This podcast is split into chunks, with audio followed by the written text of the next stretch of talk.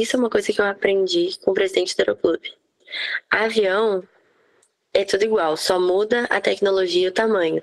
Mas o jeito que tu vai aprender, o, a memória muscular de criar ela, né? Que desde lá do papelão do Aeroclube que tem o mocap para tu criar a memória muscular, o, FT, o FTD, o APT, são as mesmas coisas, é o mesmo objetivo. Ainda cola 0 Gol 5629. Sejam muito bem-vindos a mais um episódio aqui do Farol de Pouso, o último episódio do Outubro Rosa de 2023, mas isso aqui é um lembrete e é uma celebração das incríveis histórias que a gente já ouviu esse mês e da incrível história que a gente vai ouvir hoje aqui com a nossa querida convidada Fernanda Ramos. Mas antes disso, eu tenho que mandar o nosso agradecimento, o nosso reconhecimento para os nossos apoiadores, para os nossos parceiros aqui do, do podcast começando pela Hangar 33, a sua marca de moda na aviação, a realizar escola de voo lá no município de Torres para você tirar suas carteiras, se tornar um piloto profissional. A Trend Pouso, a primeira escola online do Brasil dedicada na formação de pilotos, para você ir lá fazer suas bancas, passar no seu piloto privado, no seu piloto comercial e formar toda a sua base teórica. E não menos importante, por último, o FP Aviation, que é aqui o nosso projeto para ajudar você a tirar o seu certificado de inglês e CAL para poder voar internacionalmente, mentoria para você que está começando no seu piloto privado, para você que está no seu piloto comercial e quer uma orientação de como, como prosseguir na sua carreira. Processo, né? A gente dá mentoria também para processo seletivo, para você entrar nas nossas grandes companhias aéreas aqui no Brasil, táxi aéreo, e também processo de expatriação e elevação de comando. Dito isso, temos aqui uma convidada muito especial, estava aqui no Armap com a gente, já, já adoramos ela. Essa menina é maravilhosa. Trouxemos aqui Fernanda Ramos. E hoje eu estou aqui com o João, com o Félix e com o Caio. E, João, você vai ter a honra de apresentar a Fernanda para o pessoal aqui do, do podcast hoje. Bom dia, boa tarde, boa noite. Saudades de estar aqui. Fazia tempo, né?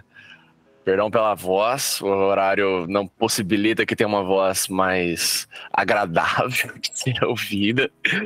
Campo Grande são 7h23 da manhã, mas é, muito feliz de fazer parte mais uma vez. E com a Fernandinha, né? Fernandinha que fomos contemporâneos lá na Facul, né? não fomos não fomos contemporâneos no mesmo aeroclube, mas de aeroclubes vizinhos que um dia foram concorrentes e depois, quando ela tava lá, viraram parceiros. Aí já a bicha revolucionou um pouco lá o, o negócio, bem, Henrique. Ela deu uma mexida no, nos ares lá, então vai ser massa contar, ouvir essa história.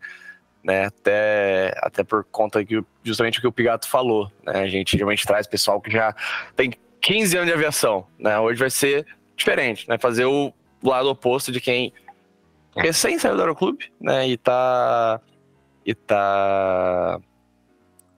E acabou de entrar na linha, enfim, e, e tem muita coisa para contar também pro pessoal que tá começando. Ferzinha, seja muito bem-vinda. Obrigada, obrigada.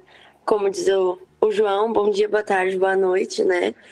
É um prazer estar aqui falando com vocês. Muito obrigada pelo convite. Fico muito feliz mesmo. Como tu falou, apesar de não ter tanto 15 anos de experiência, né? Fico feliz em compartilhar o que eu vivi até aqui, os desafios, as alegrias. E vamos lá, vamos começar pelo começo então, né, Fernanda? Por que aviação? Como que você começou nisso? Quando que o bichinho picou seu pé pra você, você entrar nessa brincadeira aqui? Bom, acho que assim como grande parte dos pilotos, né, é um sonho de criança que decidi, assim, deu estralo, voando. Falei, vou ser piloto, botei na cabeça. Fui a primeira da família, né? Eu não tinha ninguém. Então, no início foi bem mais complicado, porque eu era bem novinha. Imagina, quando eu comecei eu estava com 16 anos, então tudo era incerto. Meus pais tinham muitos medos, né? De investir e não ter mercado. Enfim, e hoje eu já não sou mais a única. A minha prima entrou também. Então, acho que o mosquitinho da aviação acabou picando a família inteira, né?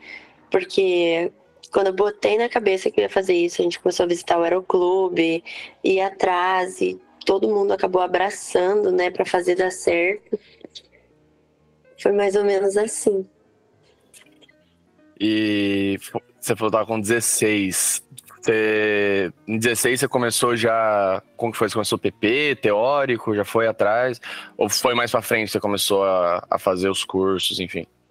Não, eu comecei com 16 porque na época a PUC precisava ter as 15 horas para entrar na ciência aeronáutica. Então eu estava terminando o ensino médio ali no terceiro ano, entrei para fazer o curso teórico e logo às 15 horas. Só que para solar, né, para fazer o primeiro voo solo, tinha que ter 18 anos.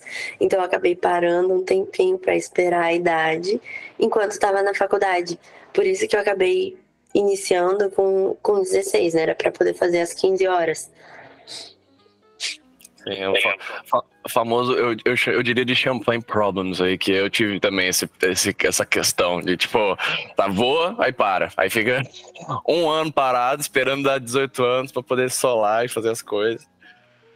E a ansiedade, né? Porque daí tu vê todo mundo na faculdade voando, a galera checando PC, PP, desculpa, checando piloto privado, e tu ali, não, não voando, né? Porque também a hora de voo é cara, ninguém fica jogando pra cima, assim, né? Tipo, ah, vou voando por enquanto, mesmo não contando, né? É complicado.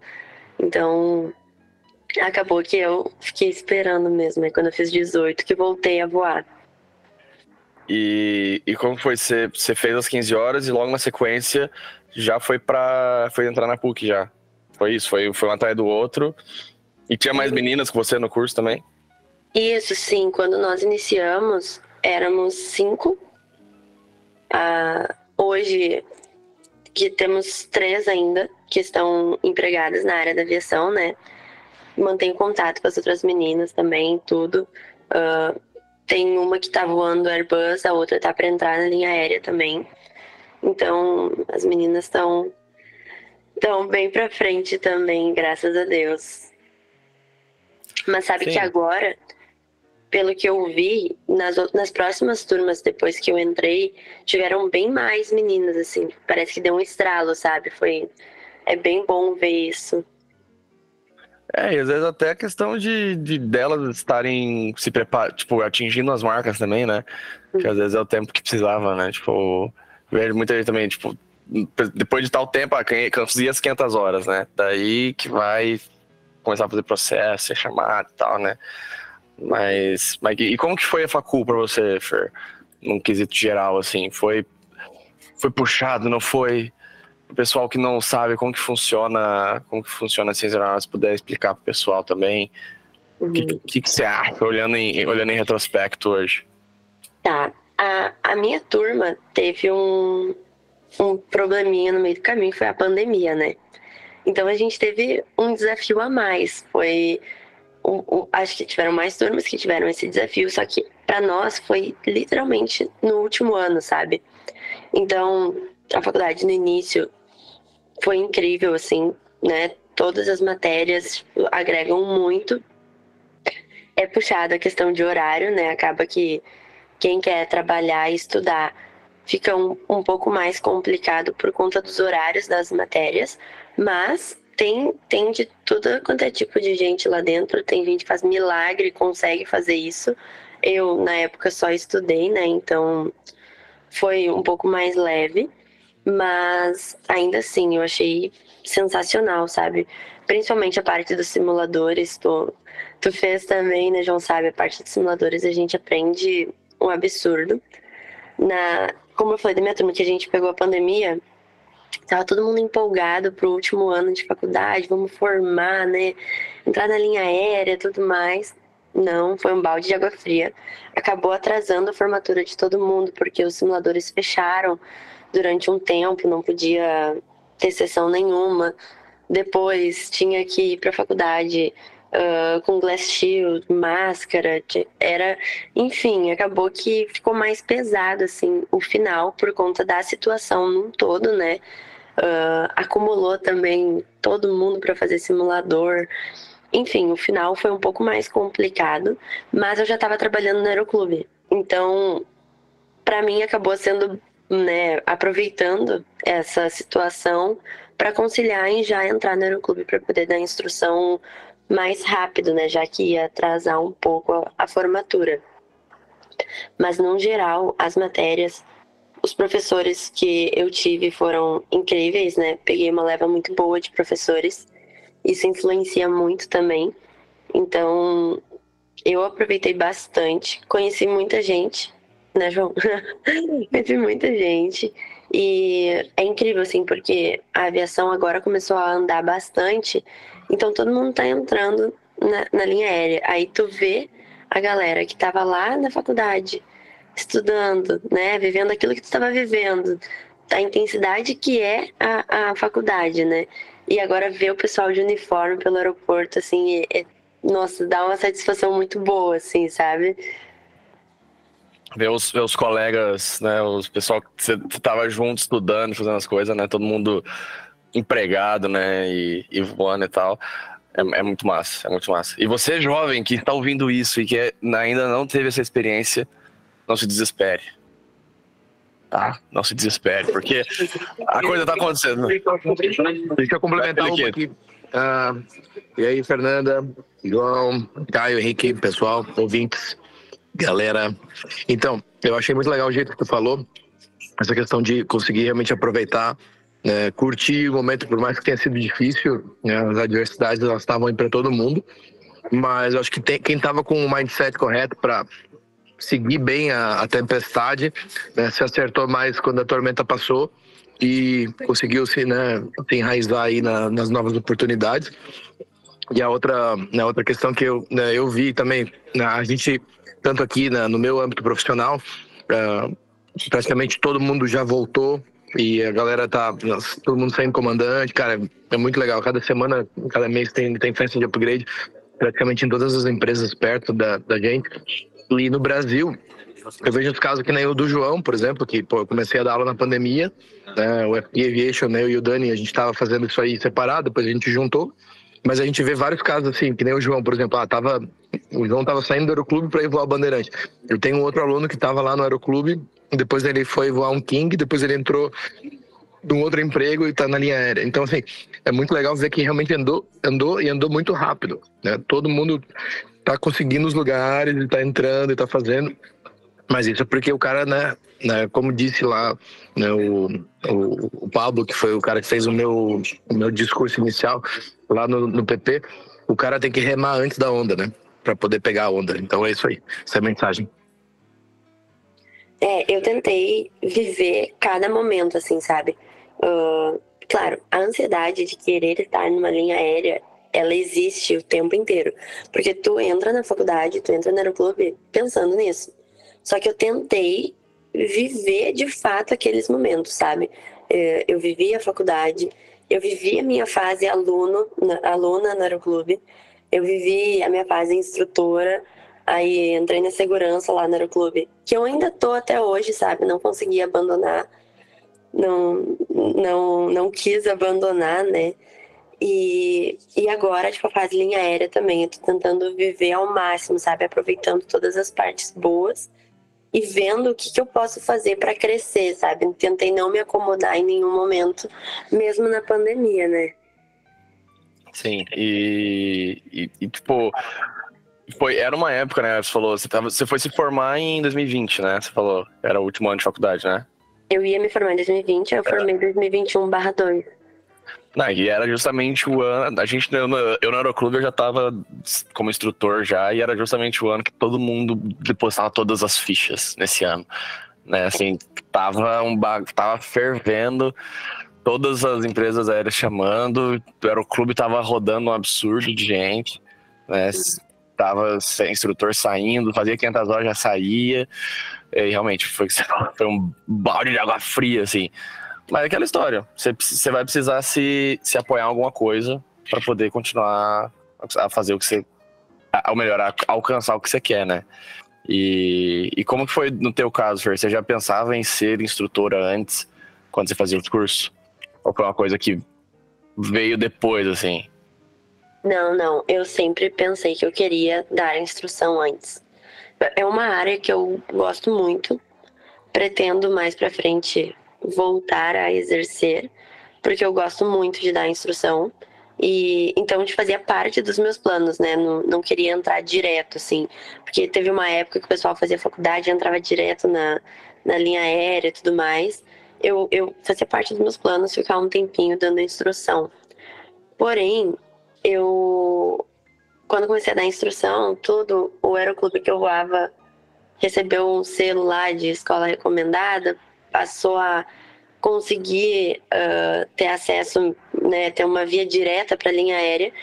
E quando eu fechei 500 horas, eu não quis mandar o currículo de primeira, porque eu tinha outros planos, assim, eu na época eu estava pensando em ir para a Austrália fazer mestrado em segurança, estava vendo tudo para isso.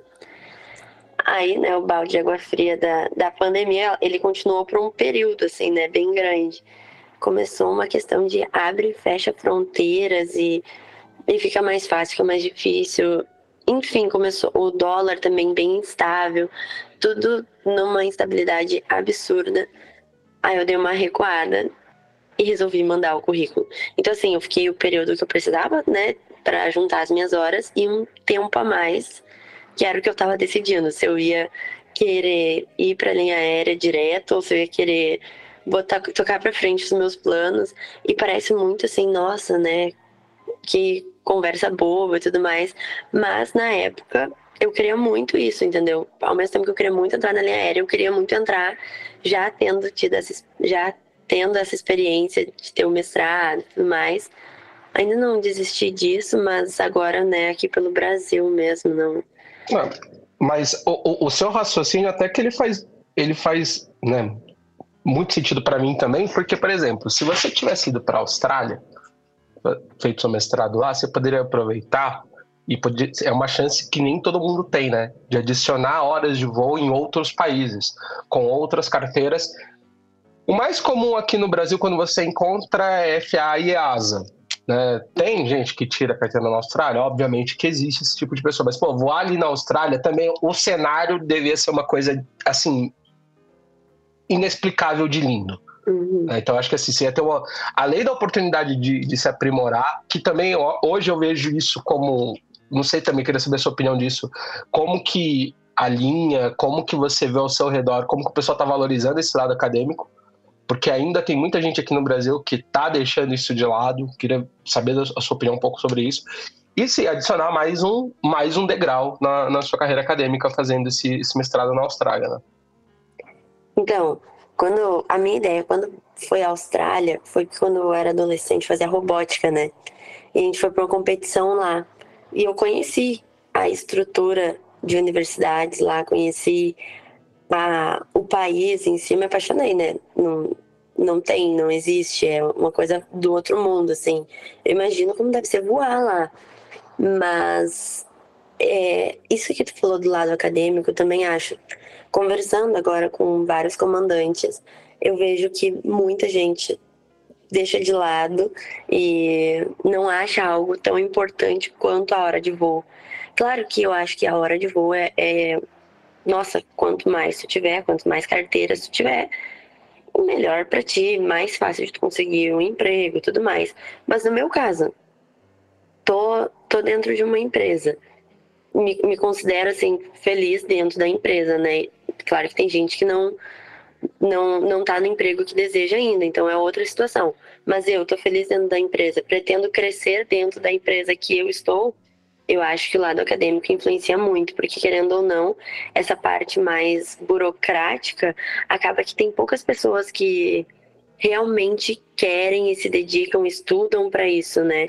Eu, eu, na faculdade mesmo a gente tinha um professor que o cara, ele é referência, acho que pelo mundo inteiro tem quem conheça a pessoa, entendeu? Porque foi estudando, foi correndo pro lado que a galera não costuma ir, que é o lado mais acadêmico, né? Eu acho, eu acho importante. Mas, que nem eu falei, na situação que eu tô, já que eu tô, tô, na, tô na empresa, tô, tô feliz, pretendo crescer dentro dela, porque não adianta também tu ir só pro lado acadêmico e não pegar experiência também, né? O que eu ia, o que eu ia dizer numa dessa uh, é que às vezes uh, que acontece muito é de é raro, mas acontece muito. Agora estou pensando e, e, falando ao mesmo tempo. É que o pessoal acaba deixando para depois né? E acaba se envolvendo com, com as coisas da rotina e tal. E depois essa possibilidade de fazer um intercâmbio acaba ficando para nunca, né? Ou de fazer algum uma, um estudo é, mais aprofundado e tal. Depois, ah, depois ah, vou fazer voando, ou quem sabe vou pegar licença e aí as empresas não dão licença. E depois, pô, vai ficando mais maduro, vai querer né, ter um relacionamento, vai querer casar, vai querer ter filho. E aí as coisas vão passando e depois a pessoa não faz mais. E aí depois às vezes acontece um arrependimento porque não houve nenhum momento na carreira de se especializar em alguma coisa que não fosse voar, né? Mas eu não tô falando, né, para ti é tu repensar o teu, o teu plano, porque né, cada um vai fazendo, só né, o ouvinte que tá pensando, pô, ah, eu tô pensando em fazer isso, ou tá difícil de entrar na, na companhia aérea, né, uh, ou entrar no, no próximo emprego. Né? Por exemplo, o, o Henrique mesmo que tá aqui é um caso, né, tipo, enquanto ele não tá conseguindo entrar no próximo emprego dele, ele tá, tá estudando, tá se especializando. Então, assim, é, é importante a gente ressaltar essas duas coisas que é um balanço. O que eu acho que é um provérbio chinês, o pessoal não tem medo de, que né, não pode ter medo de andar é, né, rápido, tem que ter medo de ficar parado. Só isso, é mais ou menos assim. Eu não lembro mais como é que é, mas a gente procura aí. Cola na descrição do vídeo. Eu concordo, tipo assim, 100% com o que tu falou, porque foi a balança que eu tive que, que medir, sabe? É, porque eu sabia que se eu entrasse na linha, se eu resolvesse entrar na linha aérea, eu ia acabar dando, sei lá, pelo menos por muito tempo uma pausa nesse meu sonho, entendeu? Eu não ia conseguir de fato. Agora não tenho como pegar e passar dois anos na Austrália assim, do nada. Não tem como. Então foi uma balança bem pesada, porque, como eu falei, o aeroclube que eu tava trabalhando, é, escola recomendada era uma via direta para a linha aérea.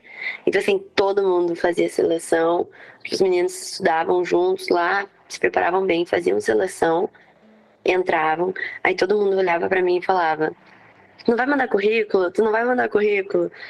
E então foi uma balança bem, nossa, bem complicada de, de medir, né? Mas estou feliz com a escolha que eu fiz. Tenho certeza que se eu tivesse feito outra escolha eu também ia estar muito feliz. Mas eu acho que pensar ali o que o Félix falou é, é difícil de pensar, mas é necessário. Eu acho que tu tem que medir bem as tuas prioridades, não pensando só no agora. Tu tem que pensar no que tu quer depois também. Porque o agora tu quer voar, tu quer voar, mas tem que pensar no, no futuro. E isso, isso que a gente tá conversando aqui foi uma coisa que veio, que me lembrou a conversa com o Chiari, até. É, não sei se quem que se, se o Henrique tava, se o cara tava. O Félix eu sei que tava, mas eu ouvi por 10 minutos da conversa eu peguei essa, esse trecho que ele, que ele falou justamente, que ele lembra o momento que ele.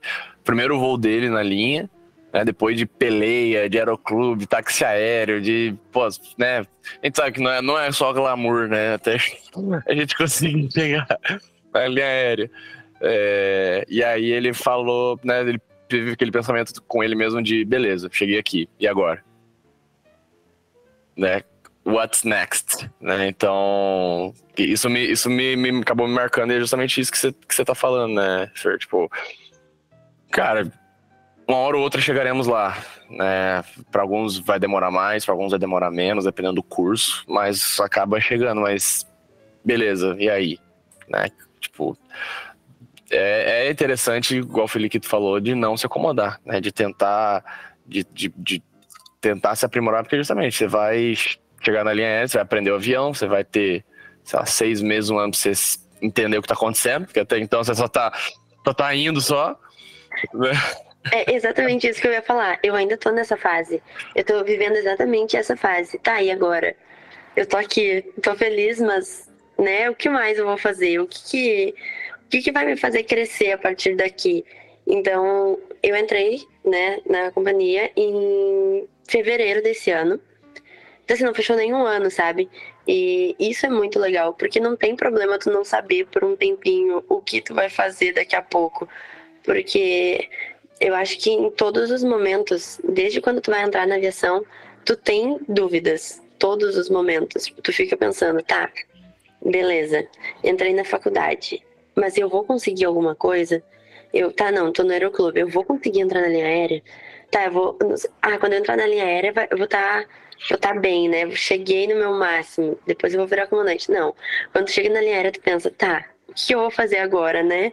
O que, qual é o meu próximo passo? Eu ainda tô me familiarizando com a rotina linha aérea. Eu ainda tô, tô naquela fase que tu monta a mala e daí tu bota uma peça de roupa nada a ver com a outra e tu, no final tudo que tu botou ali não não, não, não monta uma... nada. Não, eu tô, é. nessa, eu tô nessa fase ainda. Mas sabe assim, ó, brincadeiras, brincadeiras à parte, eu acho que é, a gente, se a gente for entrar nessa conversa, nessa seara, a gente vai falar muito mais sobre filosofia do que sobre carreira. É, porque eu ia mencionar o Conrado agora, cara. É, Juro. E até é, é, eu acho que é uma coisa normal, né? É, é uma coisa normal do ser humano a gente ficar sempre. Quando a gente normaliza uma situação, né, por mais que tu entrou em fevereiro, a gente está chegando no final de outubro e né, não faz muito tempo ainda. A gente tem vários momentos, né? Tava falando com o João ontem sobre isso. A gente tem picos de estar tá motivado, mais motivado ou um pouco menos motivado. Mais motivado, um pouco menos. Com tudo com, uh, às vezes, no lugar que a gente mora, casa, sabe como é que tá, né, às vezes, no relacionamento, ou como é que tá pô, a tua, as tuas amizades, é, né, as tuas leituras. Pô, é, eu, eu, sempre tive esse negócio que, só para filosofar mais um pouquinho, né, tem, tipo, falava com a Flávia sempre assim, ah, pô, tu vai ler um livro, não, eu só gosto de ler um livro. E eu falava para ela assim, ah, eu gosto de ler vários livros ao mesmo tempo, porque é justamente isso. Tipo, hoje eu não estou afim de ler aquele livro. Né? E isso, voltando para a parte da carreira, às vezes é importante tu ter mais válvulas de escape para fazer junto. Né? Então, ah, pô, claro que o trabalho é aquela coisa que tu vai ter que fazer sempre, porque quando tiver o teu duty na tua escala, tu tem que se apresentar, tu tem que voar, né? Mas tu ter né, coisas que tu vai fazer no teu lado é, B, né? Tu vai poder aproveitar e surfar mais essas ondas. Pô, tô super empolgado em fazer os trabalhos da FP Vision, que é o caso né, meu e do João é, e dos, dos, meninos. Pô, aí tu vai lá e dá um toga. E, e assim as coisas vão andando, sabe? Então, né, não é, não é se descartar totalmente a possibilidade de ir atrás e, e, paralelamente, continuar procurando o que tu quer fazer mesmo. Né? Só mais um detalhe que eu queria falar, que é importante, eu acho, que nessa fase que vocês estão, que é entre os 20 e 30 anos, assim, se tiver a oportunidade de fazer uma, alguma experiência internacional, isso vai fazer uma diferença extraordinária na fluência do inglês, né? Ontem, por exemplo, eu saí para comer um hambúrguer aqui com dois nativos em inglês, né? Um sul-africano e um inglês mesmo lá do, do, do, interior da, do UK. Cara, tipo, até hoje, eu, eu sou expat desde 2015. Cara, os guris engataram uma primeira uma segunda. Cara, eu tava na terceira, eu tava quase perdendo as paradas assim. Eu falei, meu Deus, como é que pode, cara? Tipo, entende? Isso é uma coisa que tu realmente pega muito mais quando tu é jovem do que quando tu vai para fora, que nem eu, eu fui para fora com 28. Né? E, tá, sempre me esforcei, gostei de prestar atenção em sotaques, em gírias. Nossa, eles jogaram cada gíria ontem que eu falei, meu Deus, eu precisava anotar isso aqui e passar pros alunos. Meu, foi muito legal, eu lembrava do João toda hora. Ah, aqui é um ICAL 6, é, fazedor de ICAL 6, fazedor de ICAL 6. Né? E assim vai. Então, essas são as minhas considerações. E só para adicionar nisso que você falou, Félix, né, como eu também participo da parte do inglês aqui no, no FP Aviation, uma das coisas que eu falo para os alunos é que é como se fosse um músculo. Você tem que praticar.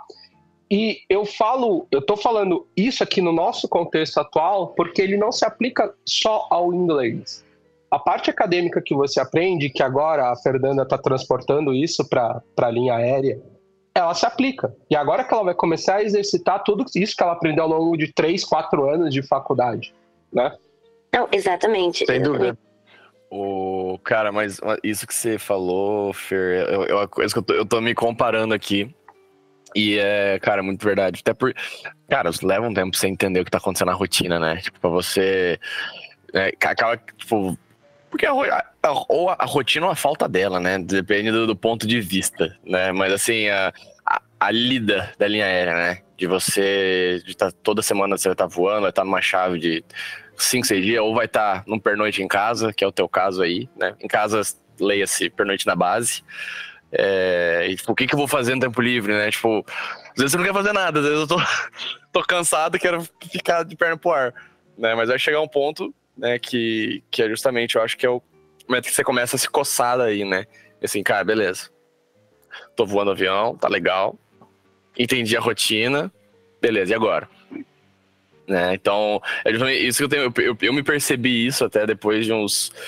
seis meses também, para mais até. É, e hoje eu tenho, tenho me policiado mais que eu comecei, cara, as aulas foram uma coisa que me ajudaram. E também fazer atividades paralelas, atividade física, enfim, né, achar outras coisas, livros, enfim. Porque justamente, senão, cara, você vai viver no automático e vai ficar nessa, né? É, voo, hotel, voo, hotel, aí vai pra casa, aí descansa. Aí voo, hotel, voo, hotel.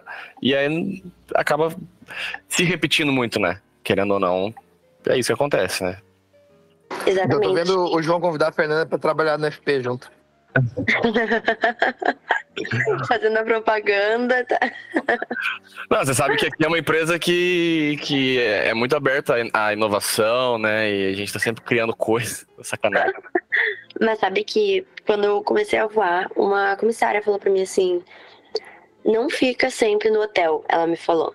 Sai, né? Nem, nem que seja pra ir na farmácia. Ela falou exatamente nessas palavras. E é muito isso eu também. Eu tô tentando achar coisas para fazer para não ficar no automático, avião, hotel, avião, hotel, casa. É, é exatamente isso que tu falou, assim. E eu tô aprendendo ainda a administrar as minhas folgas, sabe? Para conseguir ter uma vida social. Porque quando a gente tá na época aeroclube, a gente não tem uma vida social, né? A gente vive aquilo pensando, apostando as fichas em que vai dar certo. Tu acaba tendo contato só com a galera que tá ali, pouco vê o pessoal de fora. Então, assim, agora que eu tô conseguindo organizar minha vida de fato pra aproveitar também, né? Porque não adianta a gente viver num automático ali, só trabalhar, trabalhar e, e não aproveitar também. Tipo, pô, a gente estudou, investiu para estar numa linha aérea. Então, assim, vamos organizar a vida, né? Vamos entender o que está acontecendo para conseguir viver. Eu queria voltar lá atrás um pouquinho, Fernanda, porque eu acho, eu acho que é, realmente está legal esse, esse nosso bate-papo, que pro ouvinte que ainda está com essa, né, tem a esperança de é, alcançar a linha aérea, fica pensando, nossa, como é que vai ser, é, ouvir um bate-papo desse, que nem né, você ainda está aprendendo a se adaptar com a sua rotina e tal. E o João também trocando as ideias assim, do que aconteceu recentemente na, na, na vida, na carreira de vocês que ainda tá tudo no começo, sim, é legal, né? Pô, são várias as primeiras vezes de tudo. Né? A primeira vez que tu vai para esse lugar, a primeira vez que tu vai fazer isso, primeira vez que eu... E isso é muito legal. Primeiro, o primeiro wind shear, com o verão chegando aí. É, então isso é muito massa. Então eu queria voltar um pouco mais, assim, pra gente explorar para ti como é que foi é, duas coisas. Primeiro, como é que foi preparar para um processo seletivo pela primeira vez, tá? E aí tu né, dá uma respostinha bacana pra gente. E depois, como que foi o teu primeiro, a tua primeira experiência em fazer um ground school, entendeu? A sua primeira né, experiência de ter o primeiro emprego com um pouco mais de detalhe, porque pô, a gente né, aqui a gente vai ter várias né, experiências é, recentes, né, tanto da Fernanda quanto do João. Então, pra, na hora de se preparar para a seleção, uh, o que que aconteceu? Foram nós estávamos numa escala, eu acho que cerca de uns 10 instrutores e cerca de 5 instrutores saíram para fazer seleção. Então, a gente teve que se revezar assim quando fomos chamados. Antes disso, eu já vinha estudando. Antes de mandar o currículo, eu dava, estudava um pouco assim, sabe? Claro, não no mesmo ritmo que eu estudei depois que eu mandei o currículo. Mas ainda assim me arrependo, queria ter estudado mais antes tá? Isso é um fato. Me arrependo, queria estudar mais antes para não ter que correr tanto no final. Porém, quando mandei currículo, comecei a estudar bem mais, né? Porque aí a água bate, né? A corda aperta, tu tem que começar a, a focar de fato. Nesse momento, tipo, eu, eu comecei a ver o quanto a gente enferruja com coisas bobas, assim, sabe? Se tu não tiver uma rotina de estudo, tu tem que revisar coisas extremamente simples que tu não aplicava no, no teu dia a dia, sabe? Então, eu me arrependo de não ter tido uma rotina de estudos antes. Porém, eu estava com um grupo ali bom de estudos que auxiliou muito isso, sabe? Uh, tinham amigos meus que tinham feito seleção, então conseguiram dar bastante dicas. Eu acho que isso é extremamente importante. Eu acho muito errado a galera que, que não passa assim para os próximos, né? O que caiu, a experiência, porque a minha experiência fazendo seleção foi muito boa. Eu me senti super acolhida pelos recrutadores, tá? Não, não achei que eles foram pessoas que me deixaram nervosas, pelo contrário, nervosa, pelo contrário, foram pessoas que o tempo inteiro uh, falaram, foram bem humanos, assim, sabe? Falaram que sabiam o quão difícil é uma seleção, sabiam uh, que o nervosismo influencia muito, uh, que o nervosismo baixa um pouco o rendimento. Isso foi não só comigo, mas com todo mundo que estava no meu dia ali, sabe? Então, enquanto eu estava estudando para a seleção, eu estava dando instrução ainda, um pouco menos, né? Porque eu tinha um tempo para estudar e tudo. O, o Aeroclube foi bem compreensivo, assim, tipo, na última semana mal fui no Aeroclube, tava mais focada, assim, em fazer uma última revisão, sabe? Uma revisão geral mesmo. E aí tem a ansiedade da seleção, né? Tu faz e fica ali durante um, um tempinho aguardando o resultado, morrendo do coração, pensando totalmente incerto tudo que vai acontecer. Mas eu acho que o estar preparado para a seleção ele é muito relativo, né? Uh, tem provas mais fáceis, provas mais difíceis, provas mais descontraídas, provas mais sérias. E eu acho que o, o principal é ter uma rotina de estudos. Por mais que seja muito difícil quem está no aeroclube, porque tu voa o dia inteiro, trabalha o dia inteiro. Aí tem gente que dá aula de noite, tem gente quer fazer as suas coisas. Então é muito difícil, de fato, tu manter uma rotina de estudos, porém, importante. Pô, meia hora que estude por dia, até tu fechar tuas 500 horas, tu vai estar muito preparado, sabe? É, no, no finalzinho ali eu tive que dar um, uma, um gás, dar uma corrida ali, como se o Félix aplicar a toga para tentar correr atrás do que eu, né, fiquei um tempo sem, sem fazer. Mas, graças a Deus, deu tudo certo, né? Querendo ou não, a base da faculdade influencia, porque muita coisa eu tive que relembrar e não estudar do zero. Isso facilitou bastante. Agora, quanto ao ground em si, eu tive a oportunidade de fazer simulador fora do Brasil. O que foi muito legal, foi muito legal mesmo. Eu fiz metade, metade. Eu fiz a parte teórica toda no Brasil e a parte do APT e do full flight foi dividida. Eu fiz os APTs no Brasil e os primeiros três full flights e o restante eu fiz em Orlando. Fiquei Explica para o pessoal o que é APT, que muita gente não sabe ainda. Ah, APT é o simulador estático do avião, da, do Airbus. Do Embraer tem outro nome, né, João? Não me lembro o nome. É o FTD, Fixed Training Device. Isso. Então, assim, a gente tem um simulador fixo antes de ir pro full flight. Uh, antes de tu ir pro, pro simulador, pro full motion, no caso, né? Então, o que que acontece? A gente treina primeiro em... São telas mesmo, né? Uh, que nem no aeroclube a gente fazia mocap, né? Pra galera que tá entrando, faz mocap no papelão. Na linha aérea é um pouco mais tecnológico. São telas interativas mesmo que tu vê o que, que vai acontecer quando tu apertar o botãozinho e tu treina, porque querendo ou não, isso é uma coisa que eu aprendi com o presidente do Aeroclube. Avião é tudo igual, só muda a tecnologia e o tamanho. Mas o jeito que tu vai aprender, o, a memória muscular de criar ela, né? Que desde lá do papelão do Aeroclube que tem o mocap para tu criar a memória muscular, o, FT, o FTD e o APT são as mesmas coisas, é o mesmo objetivo. Sensacional. Muito bom. E, e então, essa parte eu fiz no Brasil e depois o, o full flight foi lá fora, né? E foi uma experiência incrível. Absurdamente incrível, assim. Uh, eu tive. O, o meu ala era comandante, né? Porque algumas duplas acabam sendo dois copilotos juntos, né? Eu tive a sorte também de, de ter o ala comandante, que me ajudou muito. E como a gente foi lá para fora, foram 27, 28 dias vivendo só isso. Admito que eu fui num parque ou outro, né? Porque também ninguém é de ferro. Orlando foi. Ah, deu pra ir no parque tá também. Tá na, na cara do gol, né? Pô. Pô, né? Também tive que ir. Mas, uh, brincadeiras à parte, tipo, tu acaba entrando numa imersão muito grande.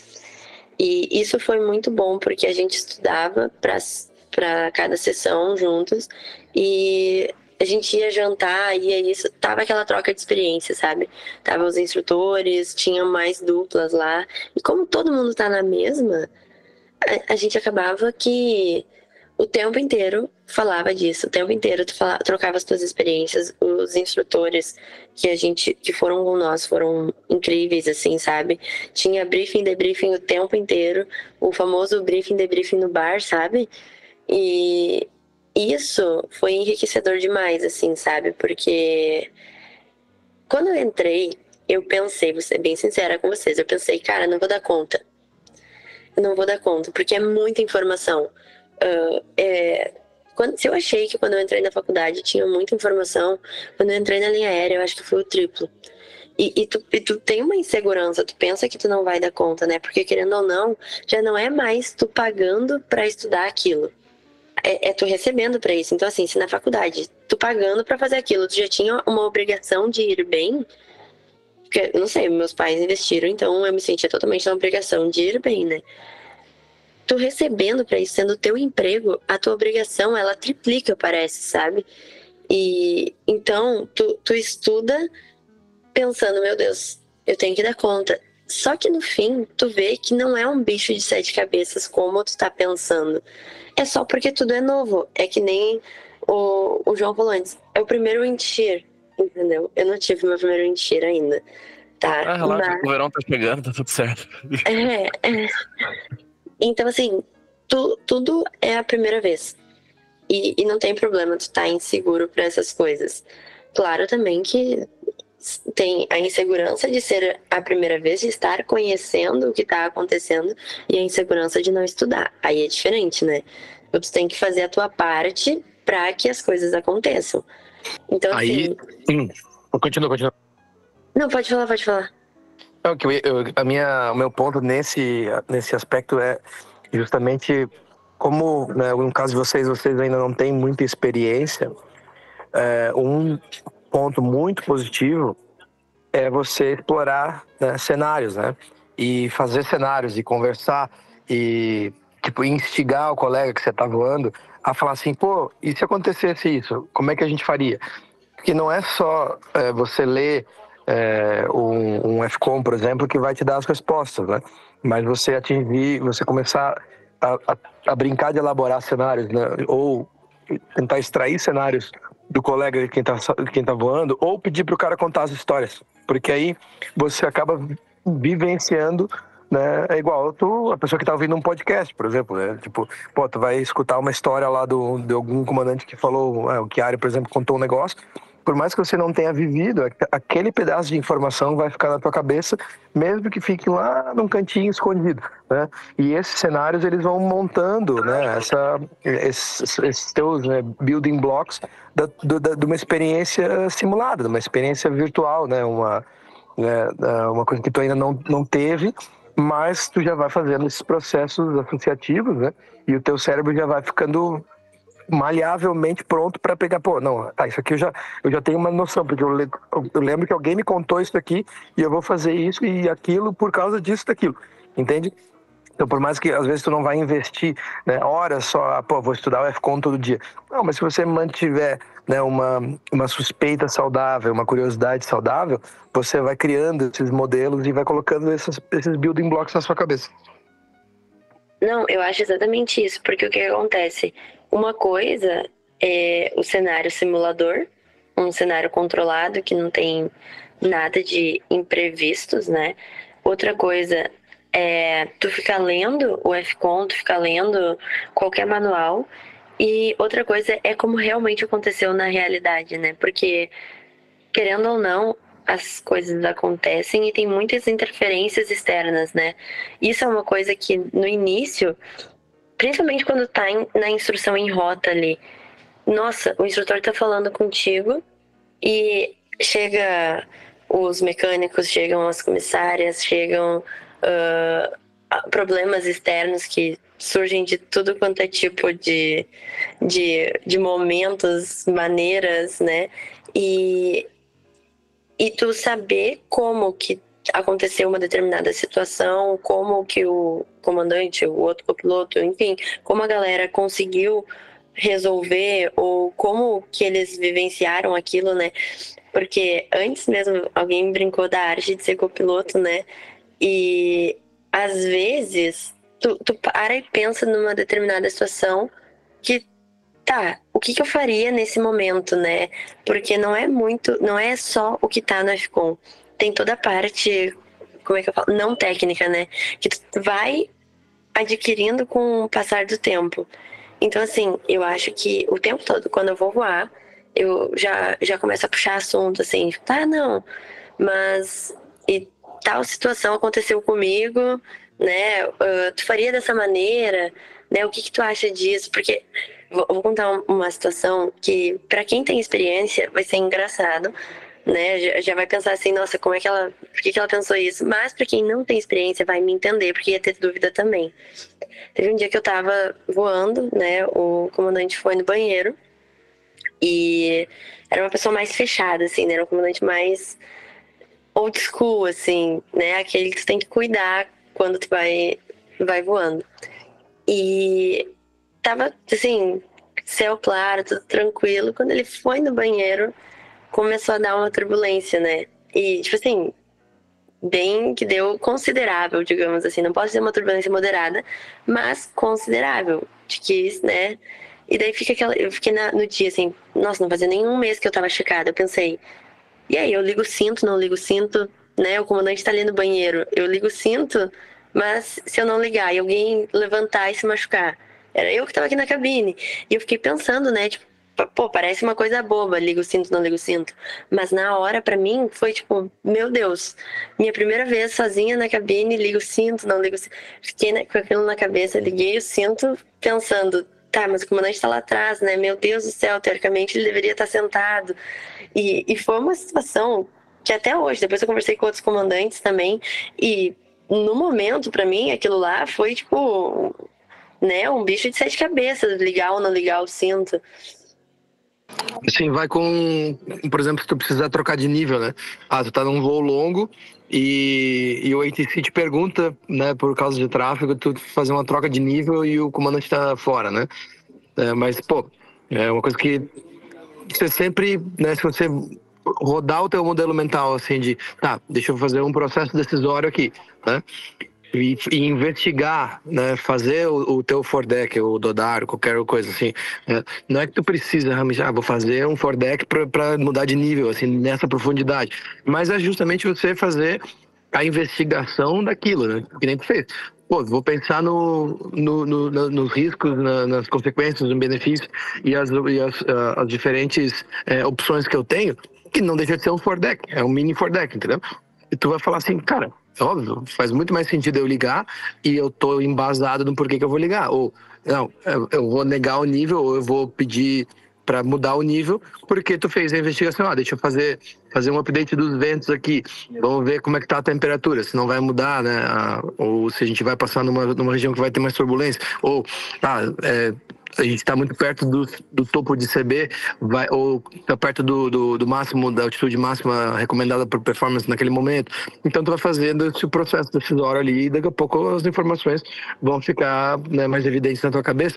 Mas é legal, isso é um processo que né, do, no começo da tua vida como aviador até depois no, no final da carreira, tu tá sempre aprimorando né, esses processos, pô, e tu vai vendo como é que as pessoas fazem e tudo mais.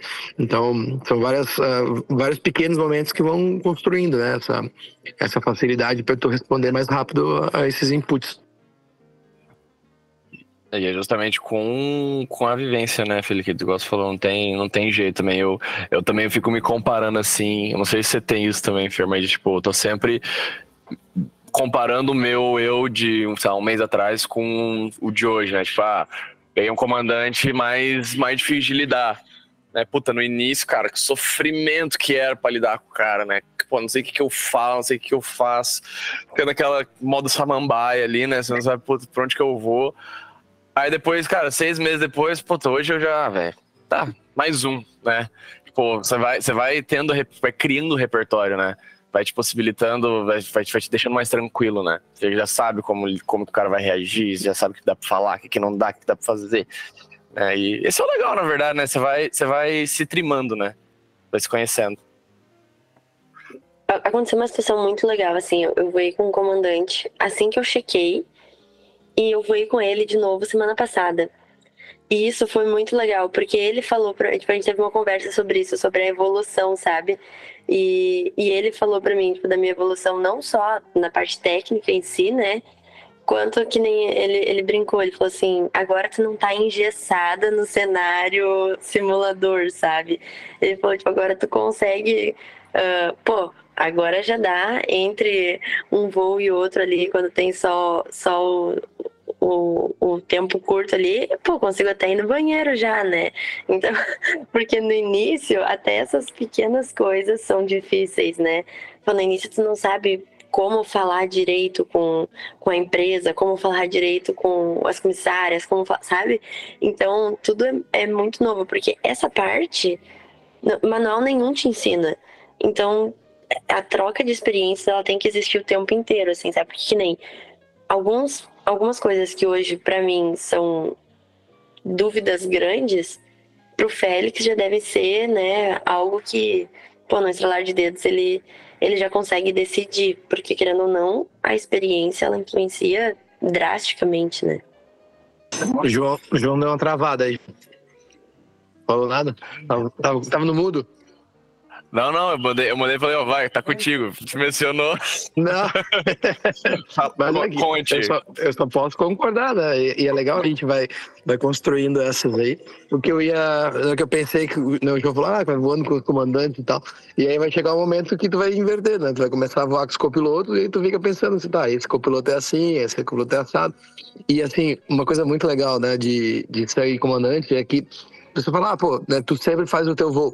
Só que tu faz o teu voo, mas realmente, mesmo tu achando, ah, né, o cara, já voei com o cara, o cara tem esse estilo. Mas várias vezes tu, como comandante, tem que se adaptar também. Né? Tem que se adaptar com, com o cara que está voando do lado, com, né, com né, o, o restante da tripulação e tal. Então, eu acho que é muito legal isso que, é, que a Fernanda falou, que são coisas que não estão escritas né, nos manuais.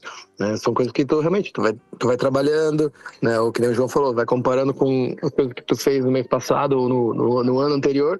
Né? Eu, agora que eu voltei de férias, por exemplo, eu, eu vejo isso, assim, cada vez que. Vocês nunca tiraram férias ainda, né? Na linha. Cada não. vez. Ah, o João já, olha lá, já tá Eu estou, eu estou, eu estou na minha, no meu último final de semana antes de voltar. Antes de voltar. E aí depois, pode. no próximo episódio, a gente pode conversar um pouco mais sobre isso, assim. É, como é. Cada vez que tu volta de férias, parece que tu dá um reset. Tu fa... Várias coisas tu vai fazer igual, mas sempre tem umas pequenas adaptações, assim, no jeito que faz as coisas. É bem interessante sair de férias e voltar, porque realmente dá uma, né, dá uma lavada no cérebro, assim, é muito legal. É, porque você fica na, você fica na rotina, né, Felipe? Você fica naquela, naquela coisa ainda mais pra, pra nós que a gente faz, faz o doméstico, cara, você tá seis dias da semana por dez horas você tá dentro do avião, né, fazendo quatro, cinco etapas. Então, ah, Fernando sabe que ia fazer cinco etapas no dia, mas o pessoal que, que, né, do Embraer aqui, o ATR e tal, que voa pra caramba, tipo, é muito fácil deixar, deixar a coisa acontecer e precisa, né, de um resetzinho, dar uma acelera e tal, né? Fica mais de boa. Né, Fer? Você não faz cinco etapas no dia, né? Não, mas quatro, quatro etapas é. Vai, fala pra mim, madrugadão. Eu dizer, mas eu, vou de noite o tempo inteiro, acordo, nossa senhora. Madrugadão. Madrugadão, pá. Mas, mas... sabe que isso é muito, é muito maluco, bem nesse início, principalmente, porque quem entra direto do aeroclube ou direto de um táxi aéreo. Às vezes acontece, por exemplo, a pessoa está no aeroclube, entrou direto no táxi aéreo e depois passou direto para linha aérea, ou às vezes está no aeroclube e entrou direto na linha aérea. Às vezes a gente não não para para pensar, mas nem todo mundo conseguiu tirar 30 dias de férias no aeroclube. Porque não ficou tempo suficiente para tirar 30 dias de férias, ou porque não quis tirar os 30 dias de férias, ou por algum motivo entrou direto na linha aérea e daí tá vivendo essa vida assim, e tipo, tá mega empolgado no início da linha aérea, quer fazer tudo, né? A, a tudo que tem para fazer, tudo que tu pode fazer de voo, tu quer fazer, acaba que tu entra no, no modo de, de como é que eu falo, no modo automático de querer estar dentro do avião, de estar dentro do avião, tudo que eu não consigo nem imaginar o que, que eu vou fazer na, na, nas primeiras férias, assim, sabe? Porque ao mesmo tempo que eu, né, um dia quero tirar as férias, não é o momento, eu não quero tirar férias agora, entendeu? Porque eu tô no, tô, tô no, no, no gás inicial, assim, sabe?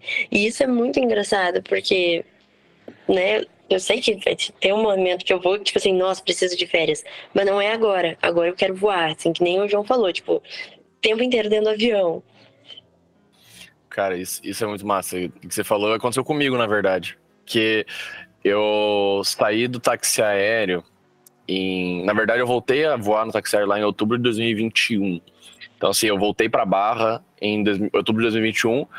Logo depois, em janeiro, eu saí, fui para executiva fiquei na executiva, depois entrei na linha e fui tirar férias agora. Então, tipo, em tese, for botar, foram também, tipo, dois anos também na, tipo, direto, praticamente, né?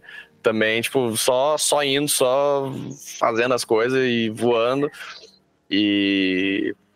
E, cara, como diz, tem que aproveitar a fase, né? Eu, eu tava, você tava vivendo na mala também, tá fazendo o tal do commuting, né? E, e quando eu quando eu tava fazendo, também eu, tipo, eu pensava, cara, eu sei que um dia eu vou cansar. Como eu não tenho filho, não tenho esposa, não tenho nada porque me prende, falei, cara, eu sei que um dia eu vou cansar e eu vou para Campinas. Enquanto esse dia não chegar, né, segue o baile, né? Igual a gente tava falando, de curtir o momento, né? Tipo, cara, tem que curtir o momento que quer voar, você vai aceitar alteração de programação, né? E só pra voar e tá tudo certo. É, curtir, curtir a, a fase, né? Exatamente, exatamente. É, vou, vou viver na mala até o tempo que eu aguentar também. Por enquanto ainda tá tranquilo, mas vamos ver.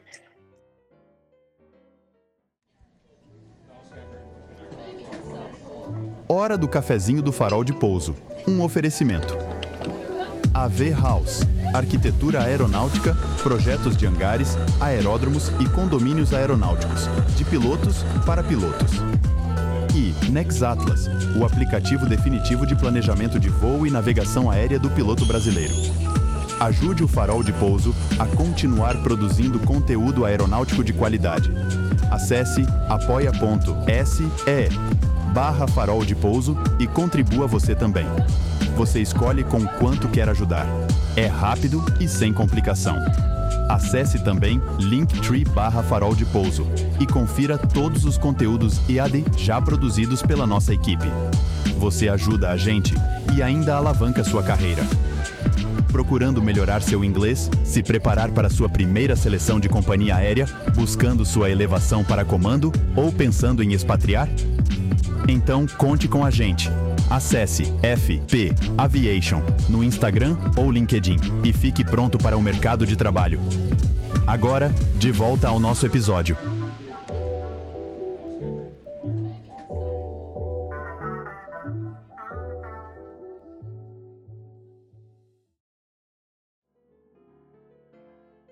Mas, o, o Fer, é, mudando um pouco de assunto agora, quem mencionou teu nome, né? Foi o foi o Pigato, né, inclusive, que, que te conheceu lá no Aeroclube e né, trouxe muitas boas recomendações de você, né? Comentou. Depois os, o Caio vai fazer a, fazer a ediçãozinha, vai botar um trecho do podcast que o Pigato gravou. o Pigato gravou um mini podcast para fazer um depoimento, cara. E queria que você falasse, na verdade, um pouquinho do como que foi a tua época de aeroclube, na época que você transicionou, né? Você falou que na pandemia você já estava trabalhando no aeroclube.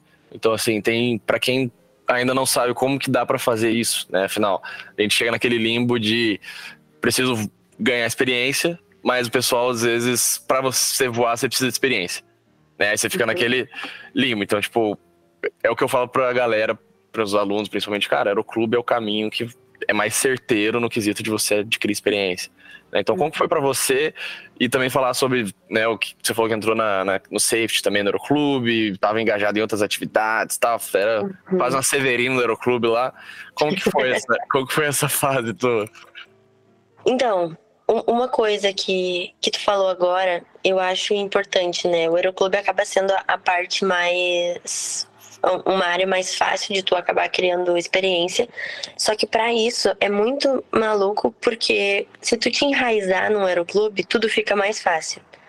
A galera que vai trocando de aeroclube acaba sofrendo um pouquinho mais depois para conseguir um emprego, né? Então isso facilitou a minha vida.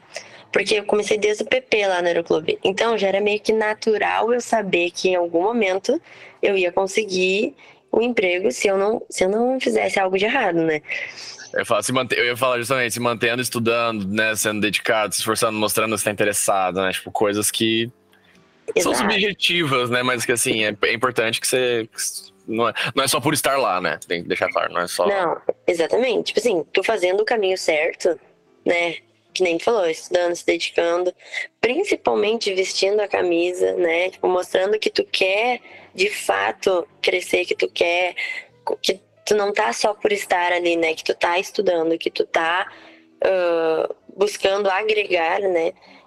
E isso facilita muito a tua vida para ingressar. Eu entrei no Aeroclube pela secretaria, né? Primeiro fiquei lá vendendo hora de voo, trabalhando na parte burocrática. É, o que foi muito legal, muito legal mesmo. Eu conheci muita gente, eu conheci a história de muita gente. Eu, eu pude entender que cada um tem a sua luta para pagar seu curso, para tem as suas dúvidas. Tem gente que tem a família inteira na aviação, tem gente que não tem ninguém. Então, assim, apesar da aviação ser um caminho meio que já uh, trilhado, né? Digamos, você já tem um caminho que tu vai fazer, ainda assim ela tem muitas ramificações, assim, sabe? É, é muito legal isso. Eu trabalhei um tempo na secretaria, depois eu comecei a dar aula teórica, o que foi maravilhoso, porque aí tu começa a aprender de verdade. É bom pra cara. É muito legal. Uh, todas as turmas tu vai ter pessoas que vão te perguntar coisas que nunca alguém tinha perguntado. Isso é incrível, assim. É... Fora que tu estreita relações com os alunos já, sabe? Porque por mais que tu seja só um instrutor teórico, tu nem tenha experiência como instru... na instrução prática, para os alunos tu já é uma pessoa Sim, demais, né? Tu já é, tipo, uma referência. Você é, refer... você é referência, exatamente. É, e isso é muito louco, porque tu não tem experiência ainda, mas tu é a referência. E, então isso é muito legal. Aí, quando começou a, a, a parte prática, começou a, a, melhorar tudo, né? Pô, aí tu começa já a, a ser instrutor, né? Já... Aí, aí, aí, você é o cara, né? Tipo, faz, faz aquele voo pra mim lá. Faz. Faz. faz. E, e, é, e é muito legal, assim, porque, pô, tu ensinar alguém a decolar e pousar um avião é muito legal. Eu, eu não sei nem explicar a sensação que eu tive, porque eu vivi o fato da instrução de verdade, porque eu gostava de dar instrução, sabe? Eu gosto de dar instrução. Então eu tive experiências incríveis, incríveis. Aí quando eu entrei na segurança, no primeiro mês que eu entrei na segurança, foi o mês que eu conheci o Pigato, né? É, eu tive alguma... Foi no primeiro mês que você entrou na segurança? Foi no primeiro mês. Ah, que time, hein? Que time. Não, me falaram assim, não acontece nada e tal, é bem legal tudo mais, tudo seguro, pá, no primeiro mês. Foi... O, o Henrique, o, o Pigato detalhou a história no, no é, Então, ele, ele detalhou. No, eu, a gente queria. Eu vou contar um, aqui por cima. Tá, eu, eu, vai botar um trecho. Eu ia perguntar agora, Thaís. É, ele vai botar um trecho na edição, mas eu queria saber do, da sua visão. Basicamente, para vocês que estão aqui, o, o áudio vai entrar aqui agora. Bom dia, boa tarde, boa noite a todos. Eu queria trazer um pequeno depoimento a respeito da nossa convidada hoje. Eu, infelizmente, não vou poder participar da gravação, mas vou deixar gravado um depoimento aqui para vocês. Em algum momento dos anos anteriores a este, uh, eu tive um incidente com um bimotor leve no aeroclube onde ela trabalhava como ainda candidata a instrutora, se não me falha a memória, mas ela já tinha algumas responsabilidades junto ao solo, junto à equipe de administração do aeroclube. E esse incidente foi que um dos, um dos trens de pouso não baixou, não travou. E tentando fazer uma história curta, durante as duas horas que nós tentamos fazer o troubleshooting e resolver da melhor maneira possível voando, ela junto a, a, ao resto da equipe do Aeroclube. Eu não vou mencionar os nomes para não esquecer de ninguém, então vamos colocar toda a equipe do Aeroclube trabalhou em conjunto, uh, junto com o pessoal da segurança de voo do Aeroclube. Eles tomaram todas as iniciativas, mesmo sem ter sido questionado ou pedido, eles já fizeram toda a coordenação do evento. Né? Enquanto a gente estava voando, é, tentando resolver a questão do trem de pouso. A equipe do Aeroclube, coordenada por ela e pelo pessoal da segurança, eles recolheram todas as aeronaves, é, mandaram todo mundo pousar, todas as aeronaves que estavam no circuito pousaram, resguardaram as aeronaves, chamaram bombeiro, chamaram ambulância, é, fizeram a coordenação já com o CENIPA para chamar o pessoal da equipe do CENIPA, fizeram um trabalho fantástico de coordenação no solo. É, tiraram uh, visitantes, pediram para os não participantes uh, saírem da área de pouso, saírem da área de, de manobra. Mesmo alunos que estavam em operação, todo mundo guardou os aviões e foram eliminados do, daquele ambiente. E o que proporcionou uma segurança ainda maior e uma tranquilidade para mim e para o meu outro colega que estava voando comigo para executar esse pouso. O pouso então foi feito assim que a equipe de bombeiro e ambulância chegou.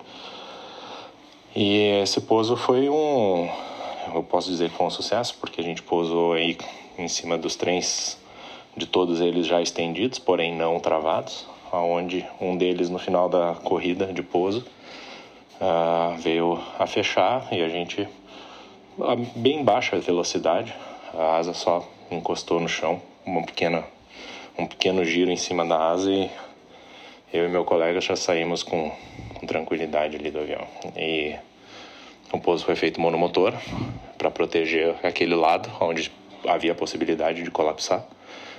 É, e enfim, a, a grande parte do sucesso da prevenção desse incidente, de um evento ainda mais catastrófico que viesse a acontecer, foi feito tanto pela Fernanda quanto pela equipe do, do Aeroclube. E a eles eu sou muito grato, sou muito, muito, muito grato por saber que tinha ali uma equipe muito competente trabalhando para manter uma segurança uh, do Aeroclube, manter a minha segurança uh, no mais alto nível.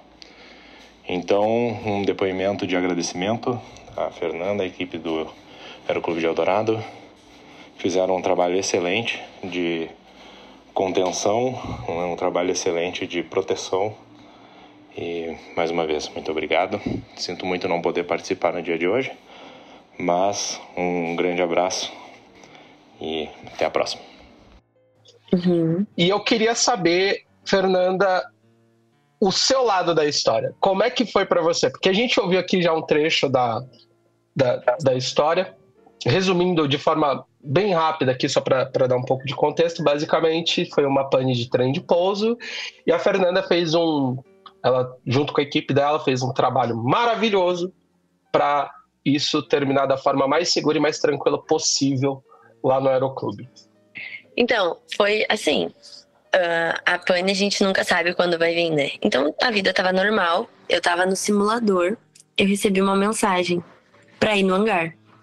Aí eu, não, tô dando simulador e tudo mais. E daí me falaram, então o PR é ativo. PR é ativo, para quem não é da, da aviação, é o plano de resposta à emergência.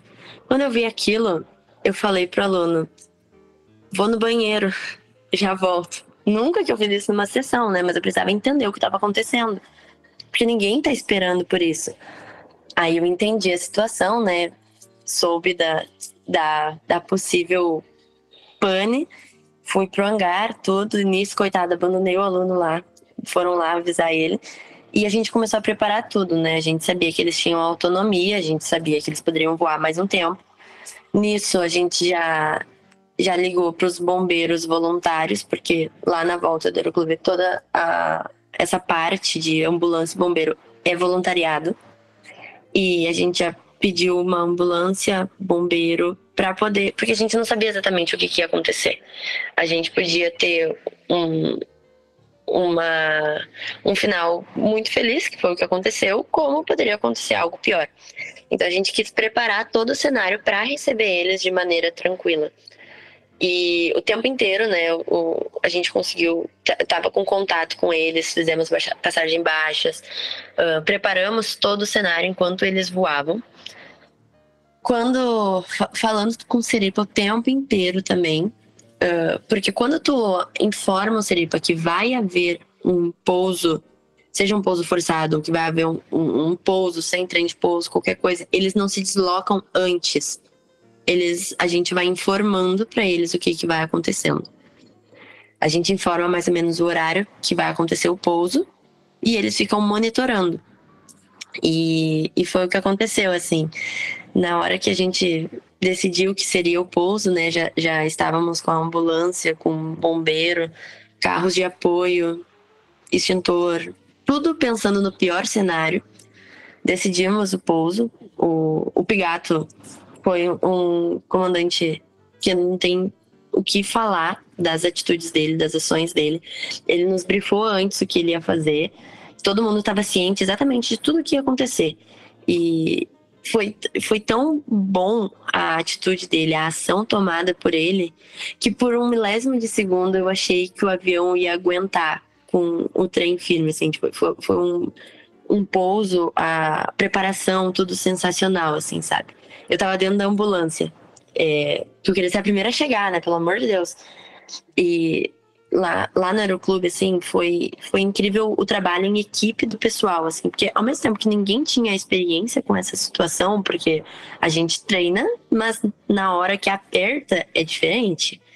É, foi, foi incrível, assim, tanto os alunos que estavam, que a função deles era ficar numa determinada área, né, para não atrapalhar, não acontecer mais acidentes, né? Mais incidentes, uh, todos respeitaram. O pessoal não ficou ali no celular filmando, porque isso é uma coisa ruim também. Querendo ou não, ninguém quer isso, né? Uh, não, a gente conseguiu que não tivesse mídia, porque parece bobagem falar isso, mas a gente teve um acidente depois lá no Aeroclube que não foi com os aviões de lá, foi com o avião de fora, com o bandeirante e foi quase impossível impedir a mídia de invadir o local do acidente. É bem complicada essa situação, mas eu conto depois. E então, assim, a gente conseguiu controlar bem a situação, sabe? Com o auxílio de todo mundo. Tipo, todo mundo cumpriu o seu papel da maneira que deveria. Eles fizeram o pouso.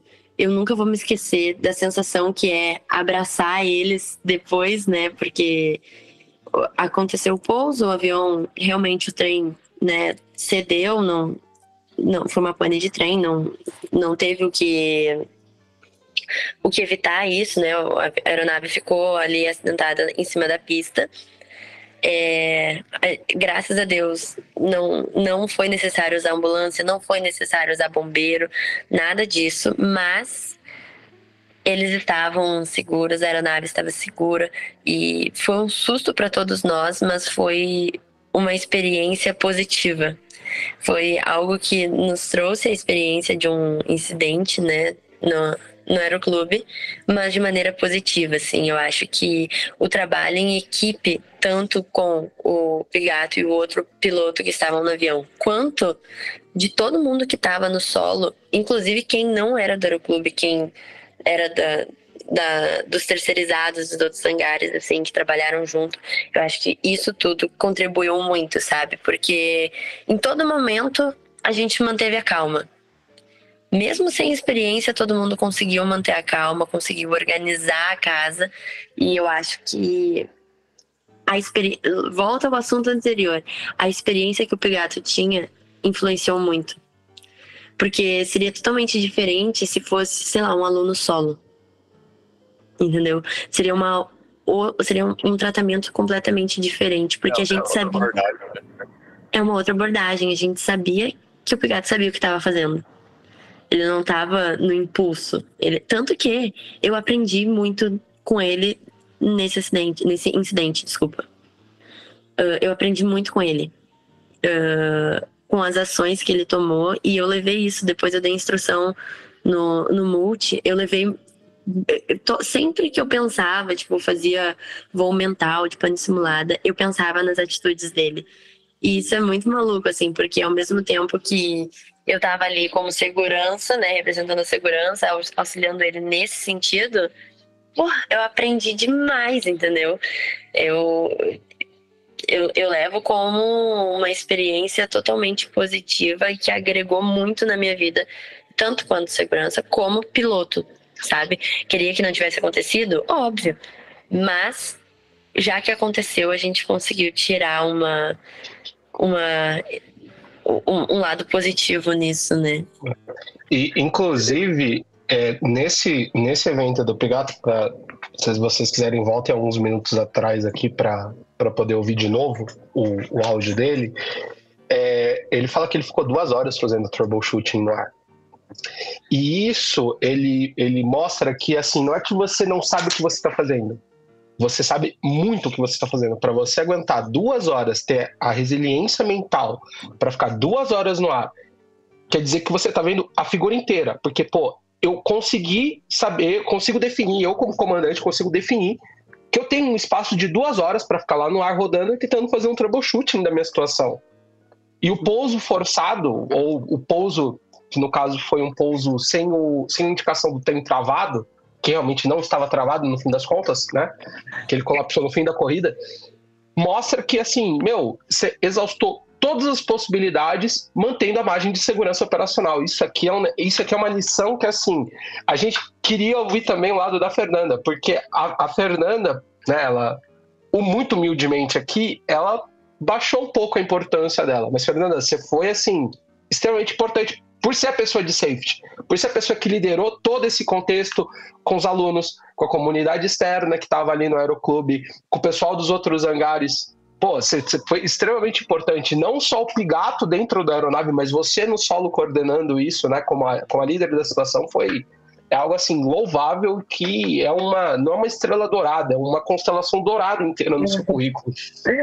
É, eu, eu acho que a, a comunicação que a gente teve foi primordial, assim, sabe? Eu sempre ouvi falar que a comunicação na aviação é importante até eu viver o momento em que a comunicação ela tem que ser extremamente clara, extremamente direta. E assim, eu acho que tu não ter a indicação se tá travado o teu trem de pouso é pior do que tu não ter o trem de pouso, porque tu não sabe o que que vai acontecer. E assim, ao mesmo tempo que todo mundo tinha a dúvida, todo mundo estava muito certo do que estava fazendo. E eu não sei explicar para vocês como que eu tinha tanta certeza, mas eu acho que assim, a confiança que ele teve em mim, assim como a confiança que eu tive nele, influenciou muito. Porque querendo ou não, eu nunca vou me esquecer assim quando a gente decidiu, vamos pousar, beleza, vamos pousar. É, o, o, a gente usava toda, toda, toda a preparação, todos os momentos, a gente pensava como se fosse todos nós, entendeu? Todos nós estando naquele avião, assim. Parece que foi uma coisa realmente em, em equipe, assim. É, a decisão, tá, tá na hora, vamos pousar. Foi geral, assim, nós com ele, assim, tá pronto, pegar, tô pronto, beleza. Estamos todos prontos aqui, todo mundo sabe o que fazer, independente do que acontecer, todo mundo vai sair bem. Tipo assim, a gente vai fazer todo mundo sair bem. Porque a gente, né, assim como foi uma situação super controlada, super tranquila, simples, né, dadas as proporções que poderiam se tomar, poderia ser algo que não fosse legal, que piorasse muito a situação, poderia muitas coisas acontecer. Então, eu acho que o gerenciar essa situação sem saber o que vai acontecer foi o lado mais difícil, assim, sabe? Porque, como eu falei pra vocês, eu não tinha experiência nisso. Eu, eu, não, eu, eu não tava esperando por isso. E então, foi o um momento em que eu realmente abracei a segurança. Foi o um momento que eu vi assim, não, eu, é isso que eu gosto disso, eu vou abraçar essa situação, essa e depois eu quero abraçar a segurança, tanto que a gente teve, manteve contato com o Seripa depois, a gente fez debriefing, conversamos muito para ver o que, que a gente poderia aprender com essa situação, né? Porque a partir daí tu já começa a criar as tuas experiências, porque pode acontecer de novo. E no caso aconteceu, né? Que nem eu falei, o outro, o outro foi acidente, né? E, e, aí ter uma pequena experiência, né? Já a, ajudou um pouco mais, mas ainda assim eu vi que nunca um é igual ao outro. Tipo, foi exatamente outra história, outro contexto, outra, uh, outras tomadas de decisões, outras ações. Então, assim, no, no caso do Pigato, né, pô, fico muito feliz de ter conseguido ajudar ele, né, de... Quando eu vi a, a esposa dele chegando, é, pô, a felicidade dela de, de ver ele, porque imagina o desespero que deve ter sido de receber a notícia, tudo, né? Então, a felicidade de ver eles juntos ali, felizes, que tudo tinha dado certo. Claro que depois vem toda a parte burocrática, né? Toda a parte de incomodação depois disso, é, porque a gente teve que tirar o avião da pista. Uh, trabalhamos nisso o dia inteiro. Foi um dia interminável, assim. Se foi para mim interminável, eu imagino para os meninos que estavam né, na situação, assim, que daí começa a baixar a adrenalina, porque essas duas horas a gente passou é, o tempo inteiro com a adrenalina totalmente elevada, entendeu? Porque não foram duas horas só fazendo 360 em cima do aeroclube. Não, foram duas horas tentando achar uma solução. Uh, a gente sabia que tinha que queimar combustível, né? E não tem por que tu queimar combustível sem ficar tentando fazer algo. Então, o tempo inteiro era assim: tu tem mais ideia? Tu tem alguma ideia? E sempre que a gente achava que não tinha mais ideia, alguém tinha uma ideia nova. Eu me lembro que quando a gente terminou todas, assim, esgotou, ninguém mais sabia alguma ação para tomar. O Pigato teve mais uma ideia, que aí a gente tentou também, mas talvez seja o que influenciou até em não ter, no primeiro toque, ter colapsado o trem, né? Ter aguentado um tempinho, o que foi perfeito, porque amenizou toda a situação, né?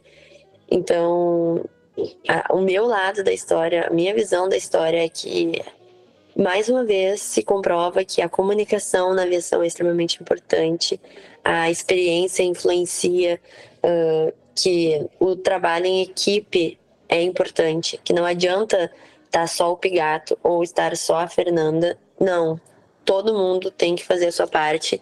E, novamente, eu friso, a comunicação. Isso foi o, o segredo para ter dado tudo certo, né? Senhoras e senhores, Fernanda Ramos. Tem nem mais pra falar depois, eu já, é, eu já abandono. Não, é, não, isso aqui, isso aqui a gente fechou com, com chave de ouro. Fernanda, é, só um último pedido que a gente tem para você, se você tiver algum último recado para as meninas que estão querendo entrar na aviação, a gente sabe da importância, né, de, de incentivar mais mulheres a participarem dessa indústria. A gente sabe que é, mulheres na aviação é uma minoria esmagadora pelo todo o contexto histórico que foi construído. A última vez que eu, que eu vi os dados disso, nos Estados Unidos, que era onde tinham mais mulheres voando, elas correspondiam a 1,8% né, do, do público total de, de pilotos na, na, nas companhias aéreas americanas. Então eu queria, sei lá, se você deixasse uma mensagem para as meninas aí que estão pensando, estão em dúvida do que, que seguir na carreira. Tava lá quando. Como que faz para virar a Fernanda de 17 anos que o bichinho da aviação picou ela e para seguir nessa carreira? Bom, é, eu acho extremamente importante a gente incentivar as meninas a entrarem na aviação, a correrem atrás dos seus sonhos, né? Hoje em dia a gente tem a associação a, voltada às mulheres, né, as aviadoras. Faço parte delas. É, é incrível o trabalho que as meninas fazem, incentivando e mostrando que a aviação também é o nosso lugar, né? Uh, mostrando que os, as portas estão abertas, estão se abrindo cada vez mais e que nenhuma menina está sozinha, assim. Eu me lembro que quando eu entrei eu tinha muito medo de não conseguir, de, de ter uma barreira por eu ser mulher. Mas ao longo do caminho fui conhecendo pessoas maravilhosas, foram me incentivando e me mostrando que não é porque eu sou mulher que eu vou saber menos, que eu não vou saber fazer um pouso bom ou que eu não vou fazer um pouso ruim. E é isso, entendeu? Eu acho que para as meninas que estão ouvindo, que querem iniciar na aviação, saibam que podem me mandar mensagem, podem mandar mensagem para as aviadoras. É, com certeza vocês vão ter toda a assistência, vão poder tirar dúvidas, vão, vão ver que vocês não estão sozinhas, que tem muitas mulheres ingressando, muitas mulheres que já estão voando e é incrível. O, o, melhor de tudo é quando eu vejo as, as mulheres que já estão comandantes, ver que assim elas já passaram por coisas que foram bem mais desafiadoras do que eu passei, porque assim elas foram abrindo esses caminhos. Eu sei que nós estamos abrindo caminhos para as meninas que estão vindo e que isso tende a crescer e trazer com que o número de mulheres venha a aumentar, né?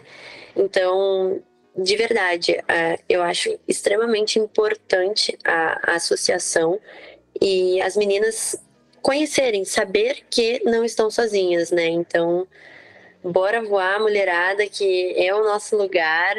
Estamos todas juntas e só sucesso. Fernanda, muito obrigado. A gente, em nome de toda a equipe, a gente queria agradecer pelo, pelo seu tempo, né? A gente sabe que a gente vai ter que liberar você, porque você tem a apresentação daqui a pouco. Uh, mas muito obrigado, assim, sua história, a gente tem certeza que vai impactar a vida de muitas pessoas, não só de mulheres, mas de muitas pessoas que estão querendo entrar nessa área, estão querendo ter essa vista de escritório a 36, 38 mil pés de altura, de altitude. Maravilhoso isso. Gente, você que chegou até aqui o final, eu peço de coração, curta, compartilha, manda isso aqui para uma pessoa, manda isso aqui para um colega que precisa ouvir uma história inspiradora, que quer entrar na aviação. Mais uma vez eu queria agradecer os nossos apoiadores, a Hangar 33, a Escola Realizar, a Trend Pose e o FP Aviation. Gente, muito obrigado e tchau, tchau! India Column 0, Go 5629.